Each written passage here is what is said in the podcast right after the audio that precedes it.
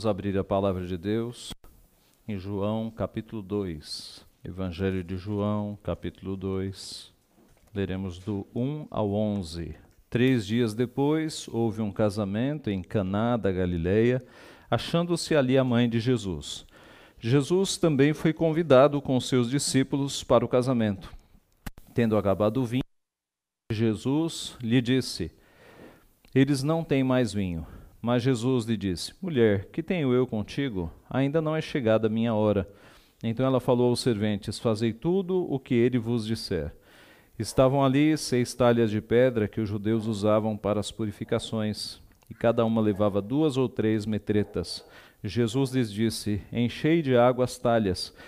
E eles as encheram totalmente. Então lhes determinou: Tirai agora e levai ao mestre Sala. Eles o fizeram.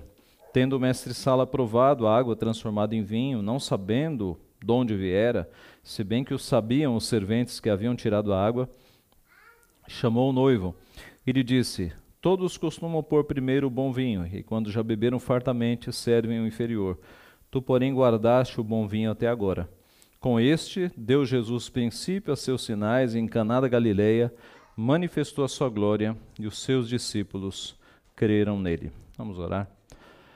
Pai Santo, Deus bendito, nós te louvamos por tua palavra, que ela é a tua revelação, é a revelação da tua pessoa e dos teus poderosos feitos para o teu povo.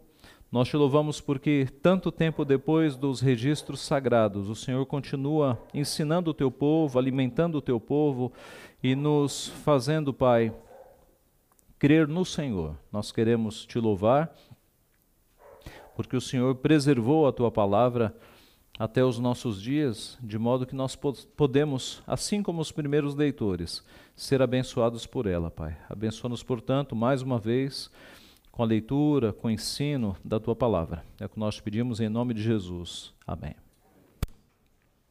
Há uns anos atrás, cerca de cinco, seis anos atrás, um autodenominado pastor, dessas igrejas que só falam em dinheiro, ele, na sua soberba e arrogância, ele questionou este milagre de Jesus. Ele achou que Jesus não deveria ter começado o seu ministério fazendo esse milagre. E no auge da sua soberba, ele disse: O Senhor transformou água em vinho. E esse vinho, o que fez? Alegrou apenas os convidados daquela festa de casamento. Não fez mais nada. Ou fez? Qual foi o benefício que a transformação de água para o vinho trouxe para o reino de Deus? Ele teve a audácia de questionar o primeiro milagre do nosso Senhor Jesus Cristo. Irmãos, a questão é: por que Jesus iniciou o seu ministério com o milagre da transformação de água em vinho? Por que Jesus não começou o seu ministério curando uma pessoa, expulsando um demônio, ressuscitando alguém? Ora, o objetivo está muito claro no nosso próprio texto. Veja o versículo 11. Com este deu Jesus princípio a seus sinais em Caná da Galileia, manifestou a sua glória e os seus discípulos creram nele. Jesus começa o seu ministério fazendo um milagre para que os seus discípulos crescem nele. Antes do povo crer em Jesus, era necessário que o círculo menor, aqueles homens que receberiam mais tarde o poder de Jesus para avançar sobre as nações, expandindo o reino, crescem em Jesus. Por isso, Jesus manifestou a sua glória neste primeiro milagre, e nós vamos ver quais foram as, as manifestações de glória neste milagre. Mas esse é o ponto. Por que Jesus não começou fazendo outro tipo de milagre? Ele fez este milagre para que ficasse bem claro que ele era Deus, que ele era o Messias, que ele era exatamente aquele uh, dos quais profe as profecias o anunciavam, para que os discípulos crescem nele. Você deve ter reparado na palavra sinal. Com este deu Jesus princípio a seus sinais. Os milagres na Bíblia não são feitos por acaso, sem propósito. É por isso que a palavra utilizada é sinal, porque o sinal aponta para uma direção. Quando Jesus cura um cego, ele o faz para que fique claro que ele é a luz do mundo. Quando ele multiplica pães e peixes, ele o faz não é para encher o estômago, é para que fique claro que ele é o pão da vida, ele é o alimento perfeito. Cada milagre de Jesus apontava para um ensino. Nenhum milagre foi feito apenas pelo milagre. Todos eles apontavam para o ensino. É por isso que eles são chamados de sinais. E como é que João é, encaixou este primeiro milagre de Jesus dentro do todo do seu evangelho? Ora, o objetivo do evangelho de João está bem declarado no capítulo 20, versos 30 e 31. Capítulo 20, 30 e 31. Lá João revela o evangelho, o, o objetivo do evangelho. Diz lá: Na verdade, Jesus fez diante dos discípulos muitos outros sinais que não estão escritos neste livro. Estes, porém, foram registrados para que creiais que Jesus é o Filho do Cristo, é, para que creiais que Jesus é o Cristo, o Filho de Deus, e para que crendo tenhais vida em seu nome. Nos evangelhos nós temos entre 35 e 40 milagres de Jesus. Mas estes não foram todos. Foi, foram uma pequena parte dos milagres de Cristo. Estes foram registrados com um propósito, como João declara, para que creiais que Jesus é o Cristo, é o ungido, é o Messias, o Filho de Deus, e para que crendo tenhais vida em seu nome. É por isso que João começa com este primeiro milagre, para que Creiais que Jesus é o Cristo, o Filho de Deus, e para que crendo tenhais vida no seu nome. Mas no que esse milagre anunciou que Jesus é de fato o Messias, o Filho de Deus? Irmãos, este milagre revelou aos discípulos que estavam ao redor, o grupo dos doze, aos judeus da época, os primeiros leitores, e a nós que somos leitores no decorrer dos séculos, em primeiro lugar, que Jesus é Emanuel, Deus conosco. Jesus é Emanuel, Deus conosco. O texto começa dizendo que três dias depois de chamar Felipe e Natanael para o seguirem, Jesus foi convidado para um casamento na cidade de Caná, na região da Galileia. É chamado Caná da Galileia porque Caná era um nome muito comum. Havia pelo menos três cidades que se chamavam Caná. Então é dito que é Caná da Galileia, para que se identifique de qual Caná está sendo falado. Natanael, que fora chamado um pouco antes da ocasião, era natural desta cidade. Se você der uma olhada em João 21, 2, você vai encontrar esse registro. João 21, 2 diz: Estavam juntos Simão, Pedro, Simão Pedro, Tomé, chamado Dídimo, Natanael, que era de Caná da Galileia, é por isso que alguns estudiosos acham que é, Jesus tenha é, entrado ali naquele casamento, tenha sido convidado para aquele casamento, por conta de uma proximidade com Natanael, que era seu discípulo, que era natural da cidade. Essa é uma possibilidade, mas não é a mais forte. A mais forte é que aquele casamento tenha sido talvez de algum parente de Maria eh, alguém ligado uh, sanguineamente a Maria ou alguém muito próximo. Por quê? Porque Maria tem uma posição privilegiada nessa festa. Maria tem informações da cozinha. É Maria, nós acabamos de ler, quem vai dar ordens aos serventes. Então, é, alguém para estar tão tão enfronhado, digamos assim, num casamento, sabendo que acabou o vinho, dando ordens para os serventes, é alguém que fosse muito provavelmente muito próximo da família de Jesus, da família de Maria. Por que, que nós não temos aqui a informação de quem é o noivo, quem é a noiva, qual é o parentesco? Porque o foco do texto, meus irmãos, está em Jesus Cristo. O foco do texto está no milagre que Jesus Cristo vai fazer e as consequências, quais são? Que os discípulos crescem em Jesus Cristo. Este é o foco, este é o objetivo desta mensagem. O fato é então que Jesus também foi convidado. Isso nos mostra que o nosso Senhor Jesus não foi um religioso guardado numa redoma de vidro. Nosso Senhor Jesus não foi um religioso preso num templo, cercado de escritos, fazendo traduções. Nosso Senhor Jesus não foi alguém que ficou confinado num palácio. Nosso Senhor Jesus era Emanuel, Deus conosco. Ele estava onde o povo estava. Ele foi convidado para um casamento. Casamento era uma festa social, era algo que durava, era uma festa que durava por vezes uma semana inteira. E Jesus estava lá. Jesus não ficava isolado das pessoas. Onde o povo estava, Jesus estava com eles. Nós podemos ver Jesus percorrendo as empoeiradas ruas da Galileia, sujando os pés naquela terra, ensinando as pessoas, curando as pessoas. Jesus era muito próximo. Muitas vezes nós vemos Jesus curando a partir do toque nas pessoas. Podia curar apenas com a sua palavra, com a força da sua palavra. E alguns milagres que ele fez, ele fez com a força da sua palavra. Mas por vezes ele fazia questão de tocar nas pessoas, de cuspir no chão, fazer um pouquinho de lama e passar nos olhos, de tocar na pessoa para que ela se levantasse. Jesus tinha, irmãos, esse carinho natural de um homem que era santo, de um homem que tinha amor no seu coração no nível mais elevado, de um homem que não tinha malícia, que não tinha maldade, que olhava para as pessoas e amava as pessoas de fato. Até amou até quem não era salvo. O jovem rico, por exemplo, diz o texto que fitando o amou. Jesus tinha essa misericórdia, essa graça no seu coração. Ele era muito próximo das pessoas.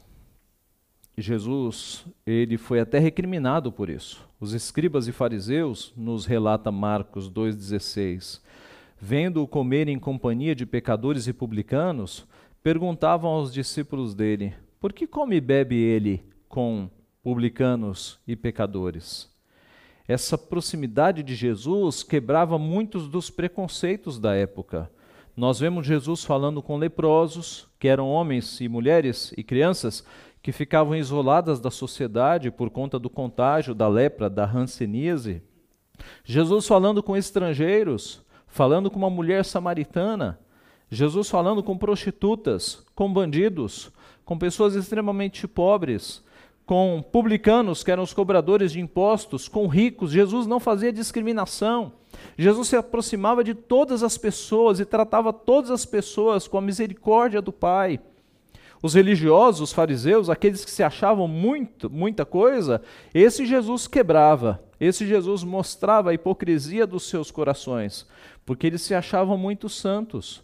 Mas aqueles que sabiam que eram pecadores, Jesus se aproximava e com as suas palavras de graça e misericórdia os alcançava e os curava. Jesus amava as pessoas. Jesus é de fato Emmanuel, Deus conosco, Deus que está próximo. Mateus registra em 9:36 que vendo Jesus as multidões, compadeceu-se delas, porque estavam aflitas e exaustas, como ovelhas que não têm pastor. Quando Jesus conversou com o jovem rico, diz Marcos que fitando o amou. Na oração sacerdotal de Jesus ele diz: Pai, a minha vontade é que onde eu estou, estejam também comigo os que me deste para que vejam a minha glória que me conferiste, porque me amaste antes da fundação do mundo. Este era Jesus, amoroso, que orou pedindo para que os seus discípulos estivessem para sempre com ele. Ele não se referia aos doze, ele se referia a todo o seu povo. Meus irmãos, esta proximidade que Jesus impôs de ser um Deus que cuidava das pessoas, que andava junto das pessoas, ela não deveria nos causar surpresa, porque no Antigo Testamento ela já havia sido revelada de fato. Em Isaías é o texto mais específico, Isaías 7,14. Portanto, o Senhor mesmo vos dará um sinal.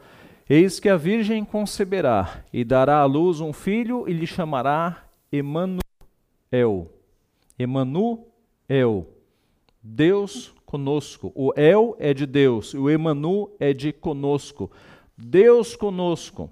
Esta criança que nasceria seria um Deus presente, seria um Deus próximo das pessoas. Mas Isaías não foi o primeiro a declarar isso. Nós vemos, meus irmãos, esta promessa sendo anunciada no, no Antigo Testamento inteiro. Há um autor chamado Van Groningen que ele chama isso de o princípio Emanuel. Todas as vezes, desde os patriarcas, quando Deus disse: Eu sou contigo, eu sou convosco. Ele disse a Abraão: Para ser o teu Deus, eu serei o teu Deus. Ele disse a Isaac: Eu sou o Deus de Abraão, teu pai. Não temas, porque eu sou contigo. E ele disse a Jacó: Toma, torna a terra de teus pais e a tua parentela, eu serei contigo. Essas expressões de que eu serei o teu Deus, eu serei contigo, eu estarei convosco, elas já são sementes de algo muito maior que aconteceria quando o próprio Deus se encarnaria para ser conosco. Elas estão presentes em todas as alianças do Antigo Testamento. A expectativa de um Deus que agora se torna carne para habitar entre nós, cheio de graça e de verdade. E diz o, o, o, discípulo amado: E vimos a sua glória, glória como do unigênito do Pai. João 14. Meus irmãos, este milagre então revelou, em primeiro lugar, a profecia do Emanuel. Ele é Deus conosco, ele está num casamento, ele se mistura com o povo, ele resolve um problema no casamento.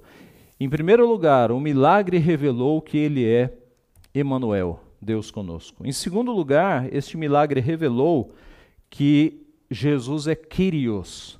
Kyrios é um nome para Senhor, Senhor com máxima autoridade. O milagre revelou que Jesus era o Kyrios. Kyrios é Senhor com máxima autoridade. Dos versículos 3 a 5, nós temos a informação de que o vinho acabou. Tendo acabado o vinho, a mãe de Jesus lhe disse: Eles não têm mais vinho. Nós já falamos que naquela época as festas duravam, por vezes, uma semana. E os convidados não paravam de chegar a semana inteira. Eram convidados chegando de regiões distantes. Então, era necessário um bom suprimento de vinho. Naquela época não havia refrigerante, não havia água encanada, suco era uma coisa difícil de se fazer por falta de água encanada. Então, a bebida principal daquela época era o vinho. E era vinho fermentado, sim. Né? Não, não, é, se o vinho fosse feito ali há pouco tempo, ele não estava fermentado, mas muito do vinho era fermentado naquela época. E é, nós vemos que do meio para o fim da festa, o vinho acabou. E essa era uma tragédia. Imagine o pai da noiva, como deve ter se sentido. No meio da festa, o vinho acaba. E agora? O que, que nós vamos fazer? Numa festa, no meio da festa, sem vinho. Um problema que aconteceu ali naquela festa. É possível, como nós já vimos, que Maria fosse amiga da família, porque ela é quem traz a informação para Jesus. Eles não têm mais vinho quando é dito aqui no versículo 3. Agora, meus irmãos, é, a resposta que Jesus vai dar, por vezes nos, nos surpreende. Parece uma resposta mal educada. Veja o que ele responde à sua mãe. Mas Jesus lhe disse: Mulher, que tenho eu contigo? Ainda não é chegada a minha hora. Ora, a opção de Jesus ter sido mal educado, é, ela deve ser anulada de imediato da nossa mente.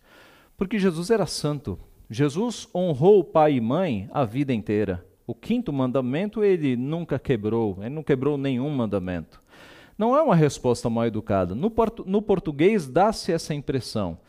Mas, na verdade, quando Jesus fala mulher, é uma forma respeitosa. Na verdade, nos evangelhos, há apenas duas ocasiões em que Jesus chama Maria de mulher e não de mãe.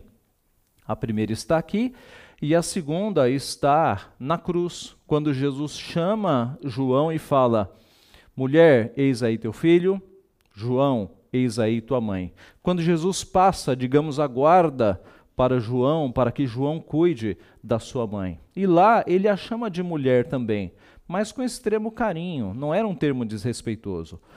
O ponto aqui, meus irmãos, é que Jesus está mostrando que o que ele vai falar agora não é na relação filho e mãe, mas é na relação de Kyrios, de Senhor com serva. E Maria entendeu isso imediatamente. Note que Maria não o repreende. Menino, que mal educação é essa? Mas ela se vira para os serventes e fala: façam tudo o que ele vos disser. Ela entendeu. Ela sabia que ele era o Messias, que ele era o Senhor. Então não há falta de educação. Na verdade, a resposta de Jesus nos revela qual era a intenção de Maria. Maria queria que Jesus fizesse um milagre. Ora, Jesus não era o responsável pelo suprimento de vinho da festa. Por que, que ela foi falar para Jesus? Jesus não era o pai da noiva. Jesus não tinha nada a ver com o vinho da festa. Por que Maria foi pedir vinho para Jesus? Porque ela sabia que Jesus era poderoso. Ela sabia que se Jesus dissesse haja vinho, o vinho ia aparecer para todo lado. Mas qual foi a resposta de Jesus? Mulher, que tenho eu contigo? Ou não entre nos negócios de Deus, não é a sua alçada, e ainda não é chegada a minha hora. E essa expressão, chegada a minha hora, é uma expressão técnica no livro de João. Ela se repete. Acompanhe comigo, vire as páginas para o capítulo 7, versos 6 e 8. Ainda não é chegada a minha hora. Capítulo 7, verso 6. Jesus disse assim: 7,6 Disse-lhes, pois, Jesus: O meu tempo ainda não chegou, mas o vosso sempre está presente. Vejo 8. Subi vós outros à festa, eu por enquanto não subo, porque o meu tempo ainda não está cumprido. Vá para o verso 30 do capítulo 7. Então procuravam prendê-lo, mas ninguém lhe pôs a mão, porque ainda não era chegada a sua hora. Pule para o capítulo 8, versículo 20. 8, 20. Proferiu ele estas palavras no lugar do gasofilácio quando ensinava no templo, e ninguém o prendeu, porque não era ainda chegada a sua hora. Pule agora para o capítulo 12, capítulo 12, verso 23. 12 e 23.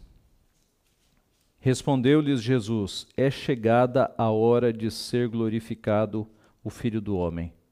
Vejo 13 1. 13 1. Ora, antes da festa da Páscoa, sabendo Jesus que era chegada a sua hora de passar deste mundo para o Pai, tendo amado os seus que estavam no mundo, amou-os até o fim. E finalmente vejo 17 1. 17 1. Tendo Jesus falado estas coisas, levantou os olhos ao céu e disse: Pai, é chegada a hora. Glorifica teu filho, para que o filho te glorifique a ti. Então, lá no primeiro milagre, no início do seu ministério, quando ele fala, mulher, não é chegada a minha hora, ele estava pensando na cruz. Ele estava pensando justamente na revelação máxima do seu poder. Mulher, ainda não é hora de eu me manifestar para todas as pessoas como Messias. É como se Jesus dissesse: Esse será um milagre apenas para os meus discípulos. É um milagre silencioso, sem alarde, para que os meus discípulos creiam em mim. E você nota que o milagre foi feito com toda a discrição. Jesus não parou a festa, convocou a multidão, ergueu as mãos. Ele simplesmente disse aos serventes: Encham os potes, as talhas de água até a boca e levem ao mestre-sala. E o milagre foi feito, sem alarde, sem barulho, sem confusão. Foi um milagre discreto, silencioso, para que os seus discípulos crescem nele. E aí nós temos a reação de Maria, no versículo 5. Então ela falou aos serventes: Fazei tudo o que ele vos disser. Aqui nós temos o chamado mandamento de Maria. Você quer seguir a Maria? Diríamos a um católico romano. Siga o mandamento de Maria: fazei tudo o que Cristo vos disser. Maria não dá ordens, Maria aponta para o filho, Maria se submete ao filho. Aquele dito popular católico que fala assim: peça à mãe que o filho atende, não se cumpriu neste texto, porque Jesus, ele negou o pedido de Maria. O pedido de Maria é: revele-se como Messias. Mostre agora o teu poder, o teu milagre. E Jesus disse: Mulher, não é chegada a minha hora. Que tenho eu contigo? Jesus faz o milagre, mas não faz como Maria queria que ele o fizesse, revelando-se a todos. Ele faz silenciosamente. Então não é peça à mãe que o filho atende, porque a mãe não é divina. Peça ao Filho. O Filho é Kyrios, o Filho é Senhor, com toda a autoridade, Senhor dos céus e da terra. E isso é bem declarado na palavra de Deus, meus irmãos. Quem é este que até os céus e o mar lhe obedecem? exclamaram os discípulos impressionados quando ele acalmou uma tempestade. Quem é este, nós perguntaríamos, que até a sua própria mãe se submete? Ele é Kyrios, ele é Senhor, com total autoridade sobre todas as coisas, sobre os ventos, sobre os mares, sobre os espíritos imundos. Jesus não precisava ficar gritando para que, os, que os demônios saíssem do corpo de uma pessoa. Jesus falava uma palavra e os demônios corriam. Total autoridade sobre a natureza, sobre todas as coisas. É por isso que os discípulos e as pessoas ao redor se admiravam. Mateus 7, 29, porque ele as ensinava como quem tem autoridade e não como os escribas. Mateus 9, 6, ora, para que saibais que o Filho do Homem tem sobre a terra autoridade para perdoar pecados. E aí ele diz ao paralítico: Levanta-te, toma o teu leito e vai para a tua casa. Tendo chamado os doze discípulos, Mateus 10, 1, disse-lhes Jesus: Deu-lhes Jesus autoridade sobre espíritos imundos, para os expelir e para curar toda sorte de doenças e enfermidades. E ele mesmo declara: já próximo da sua partida, da sua ascensão, toda autoridade me foi dada no céu e na terra. Quem é este Jesus? Ele é Kyrios, ele é Senhor com toda autoridade sobre os céus e sobre a terra. Este milagre, então, revelou aos discípulos, aos leitores depois da época e a todos nós, que além de Jesus ser Emanuel, que é Deus conosco, ele é Kyrios, Senhor com toda autoridade sobre todos, sobre a sua mãe, sobre os céus, sobre a terra. Tudo lhe foi colocado embaixo dos seus pés, ele tem autoridade total sobre todas as coisas. Mas por fim, além de revelar este milagre, que Jesus era o Emanuel, Deus conosco, e o Kyrios, Senhor de toda autoridade, revelou também que ele era El Shaddai, Deus todo-poderoso. El Shaddai, Deus todo-poderoso. O texto nos fala, então, a partir do verso 6, que estavam ali seis talhas de pedra que os judeus usavam para as purificações, e cada uma delas levava duas ou três metretas. O que eram essas talhas de pedra? Eram potes que eram colocados na casa dos judeus. Todo judeu tinha esses potes em cômodos específicos para suas lavagens.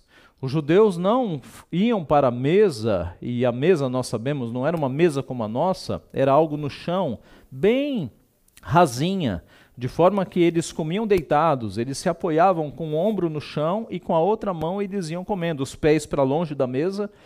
Mas nenhum judeu ia à mesa sem antes fazer as suas lavagens. Lavavam os pés, lavavam as mãos, eles tinham até um ritual para lavar as mãos. O fato é que em toda a casa de judeu você tinha esses potes com águas para as lavagens. E Jesus então fala assim: e cada pote, no caso daquela festa, cada um levava de duas a três metretas. Metreta é uma medida antiga que equivale mais ou menos no, aos nossos 40 litros, ok? 40 litros. Se nós fizermos as contas, o texto fala que eram seis talhas de 80 a 120 litros de água. Nós vamos ter aí mais ou menos 600 litros de água, porque diz o texto que elas foram cheias até a borda. Então pense aí em 600 litros de água aproximadamente. E o texto nos diz então: Jesus falou: encham de água as talhas, e eles as encheram totalmente. Então lhes determinou: tirai agora e levai ao mestre-sala. Mestre-sala era um homem que estava ali organizando a festa, era o responsável pela festa. Eles o fizeram. Tendo o mestre Sala provado a água transformada em vinho, não sabendo de onde viera, se bem que o sabiam os serventes que haviam tirado a água, chamou o noivo e lhe disse: Todos costumam pôr primeiro o bom vinho, e quando já beberam fartamente servem o inferior. Tu, porém, guardaste o bom vinho até agora. Então os serventes levaram o vinho e quando o mestre Sala provou aquele vinho, ele ficou admirado, Por quê? Numa festa de uma semana, eles serviam primeiro o bom vinho. Porque com uma semana bebendo vinho, digamos que o paladar das pessoas do meio para a festa já não está mais discernindo muito qual é o vinho bom, qual é o vinho barato. Por isso que o mestre Sá fala: todos costumam pôr primeiro o bom vinho, mas depois eles servem o inferior. E tu guardaste o bom vinho até agora. Eu fico imaginando o sabor do vinho feito por Jesus Cristo. Eu fico só imaginando. Aqueles que entendem do assunto dizem que quanto mais velho, quanto mais antigo o vinho, melhor é o seu aroma.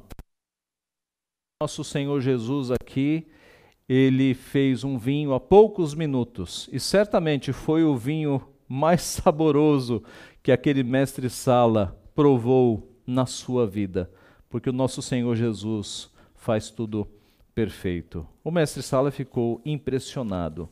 Meus irmãos, João registrou este grande milagre, este grande poder de Jesus Cristo para mostrar que Jesus é El Shaddai, Jesus é Deus Todo-Poderoso. Se o primeiro nome, Emanuel, aponta para o fato de que Jesus é homem também, é Deus conosco, o El Shaddai aponta para o fato de que Jesus é Deus Todo-Poderoso. Criador de todas as coisas, com o poder sobre todas as coisas. Ele transformou água em vinho, ele curou paralíticos, cegos, leprosos, gagos, mudos, libertou pessoas endemoniadas, ressuscitou pessoas, alimentou multidões, acalmou tempestades, multiplicou pães, multiplicou peixes, andou por sobre as águas, venceu a morte, subiu aos céus. Jesus tem poder sobre toda a natureza, sobre toda a obra criada, ele tem poder, desde a enfermidade até a morte. Aqui no primeiro milagre, um poeta inglês, Richard Crashaw, disse que a água viu o seu Deus e enrubesceu. A água viu o seu Deus e enrubesceu. Jesus era aquele que, quando falava aos céus, aos ventos e aos mares, eles silenciavam. Quando Jesus mostrava o seu poder a partir da sua palavra, as coisas se transformavam. Quando Jesus cura um paralítico de nascença que nunca andou na vida, esse paralítico não precisa fazer fisioterapia, ele sai pulando e sai andando, porque Jesus faz tudo perfeito, ele tem total poder sobre todas as coisas. Cegos de nascença eram curados e saíam vendo tudo. Meus irmãos, este milagre então revelou a, aos discípulos, em primeiro lugar, para que crescem nele, aos leitores da época dos primeiros evangelhos, e revela a nós que Jesus é o cumprimento das profecias. Jesus é Eu Shaddai, Jesus é Deus Todo-Poderoso. Concluindo então, o relato bíblico vai nos mostrar, no verso 11, que com este deu Jesus princípio a seus sinais em Caná da Galileia, manifestou a sua glória, e os seus discípulos creram nele. O primeiro milagre de Jesus, então, não foi sem sentido, não foi sem objetivo. Foi para que os seus discípulos crescem nele e, crendo, avançassem o reino de Deus por sobre a terra. O milagre mostrou aos discípulos e mostra a nós quem Jesus é. Ele é Emanuel, ele é Deus conosco. Nas lutas da tua vida, saiba que você não está sozinho. Jesus não está longe, distante, que não possa nos ver. Jesus é Deus conosco. A mesma graça, o mesmo carinho, a mesma misericórdia que ele agiu com aquelas pessoas fisicamente, ele age conosco de forma invisível. Ele está conosco. Nos momentos de dificuldade da tua vida, Cristo está contigo. Ele declarou isso na sua palavra: E eis que estou convosco todos os dias, até a consumação dos séculos. Quando você estiver nas lutas, lembre-se de que o teu Deus é contigo, ele está com você. Ele é Deus conosco. Ele está andando conosco, da mesma forma que andou com aqueles discípulos no caminho de Emaús. Por vezes nós não o reconhecemos, mas ele está lá. Ele nunca nos abandona. Ele é Kyrios, Senhor com toda a autoridade. Nas lutas da tua vida, saiba que o dono, o supremo Senhor do universo, o Criador de todas as coisas, aquele que escreveu a história com a sua mão, é o teu Deus. Ele tem autoridade sobre todas as coisas. Nós temos as nossas autoridades humanas, mas Deus é superior a toda a autoridade. Ele tem total domínio e poder sobre toda a autoridade constituída. É Ele quem inclina o coração dos reis, é Ele quem dirige as nações. Nas lutas da tua vida, saiba que o teu Senhor é o Senhor do Você não precisa temer qualquer tipo de outra autoridade, porque Deus, Cristo, Kyrios, é superior a todas as elas. E nas lutas da tua vida, saiba que o teu Senhor é El Shaddai, é Deus Todo-Poderoso. Não há impossíveis para Deus. Para os homens podem haver impossíveis, mas para Deus nada é impossível. Ele pode fazer todas as coisas. Como diz aquela frase: não mostre a Deus o tamanho do teu problema, mostre ao problema o tamanho do teu Deus. Creia no poder de Deus. Não ache que os problemas são grandes demais para Ele. Ele é superior a qualquer problema. Ele é o Deus dos impossíveis. Ele faz coisas na nossa vida que nós não acreditamos. Você passa por dificuldades no seu trabalho, perseguições e coisas do tipo? Ore a Deus. Deus pode dar um jeito. E Ele dá um jeito. Ele pode resolver. Você passa com, por, por, problemas com os teus filhos que não querem o evangelho, não querem a igreja, ore ao Senhor. Você não pode mudar o coração do teu filho, Deus pode. Você tem problemas com um cônjuge que não é do Senhor ainda, ore a Deus. Você não pode mudar o coração do teu cônjuge, Deus pode. Deus pode. E ele faz isso, e nós temos visto isso até aqui na nossa igreja. Confie no El Shaddai. Confie no Deus Todo-Poderoso, Ele pode todas as coisas. As coisas impossíveis a nós são possíveis a Ele. A nossa função não é agir, mas é orar para aquele que age, é buscar no Senhor, a, no Deus El Shaddai, no Todo-Poderoso, a resolução dos nossos problemas, sabendo que Ele não vai dizer sim para tudo que nós pedimos, porque o seu não é bênção para a nossa vida, mas ele tem poder para fazer tudo, como diz a palavra, todas as coisas para o bem daqueles que amam ao Senhor, que creem no seu nome. Que Deus então nos abençoe, que Deus nos dê confiança total no nosso redentor Jesus Cristo. Ele é Deus conosco, ele é Quírios, ele é o Shaddai. Louvado seja o seu nome. Amém.